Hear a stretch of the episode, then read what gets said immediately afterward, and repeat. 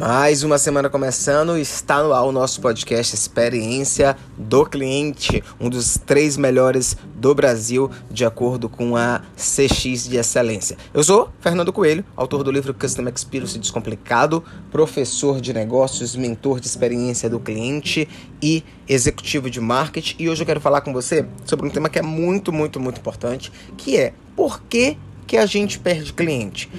E eu já quero começar trazendo um dado muito importante, que foi um estudo feito pelo Procon e pela Fundação Getúlio Vargas, que mostra que a maior causa de perdas de cliente é devido ao mau atendimento. Existem vários fatores, né, que fazem com que a gente perca clientes e que esse estudo mostra, né? É, ele vai desde a morte ali do cliente, 1% dos clientes morrem e aí, obviamente, essa empresa ela vai perder cliente, até outros fatores, né? Clientes que se mudam, clientes que a, adquirem novos hábitos, clientes que sim consideram preço clientes que vão levar em consideração a qualidade dos produtos, mas para 68% dos clientes que responderam esse estudo do Procon e da Fundação Getúlio Vargas, eles deixaram de comprar uma determinada é, de uma determinada empresa ou um determinado produto, é, foi porque eles não tiveram um bom atendimento. Mas o bom atendimento, e aqui é mega importante sinalizar isso, ele não acontece somente no processo de compra, ele acontece também no processo de pós-compra.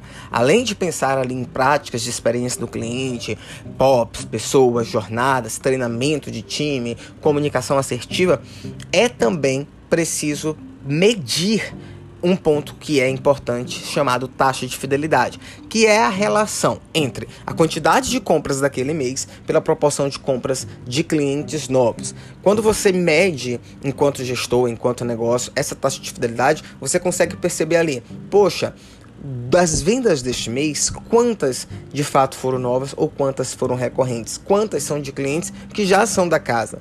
Porque é tão importante quanto conquistar é, novos clientes é você manter os clientes que você já tem, né? Clientes antigos, eles podem ser muito mais lucrativos se bem trabalhados, porque o cliente antigo, ele volta a comprar, o cliente antigo, ele pode é, e ele estará mais suscetível a uma promoção, a uma oferta, por ele já conhecer o teu produto. O cliente antigo, ele pode te indicar, né? E aí, algumas ações, algumas estratégias você pode fazer para que você possa manter esse cliente fiel, né, ou leal, a gente sempre fala de lealdade do cliente, que é mais até importante do que fidelidade, né, é, e também fazer com que esse cliente te indique é, como construir uma boa regra de relacionamento, criar ações de remarketing, criar ações de estímulo a novas compras.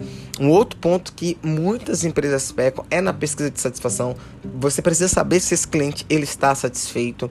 Desenhar um programa de fidelidade, como cashback, é, benefícios especiais, clube de vantagens, carteiras exclusivas, isso faz também parte desse processo e fazer ações ali sazonais de relacionamento no dia do aniversário, Natal, Ano Novo, Dia das Mães, Dia dos Pais quando você junta todos esses pontos, desde a regra de relacionamento até um clube de vantagem, você consegue fazer com que o teu cliente fique, compre, recompre, indique, e isso vai gerar é, para você além da recorrência, aumento de LTV, diminuição de CAC, que a gente sempre bate aqui no podcast, né?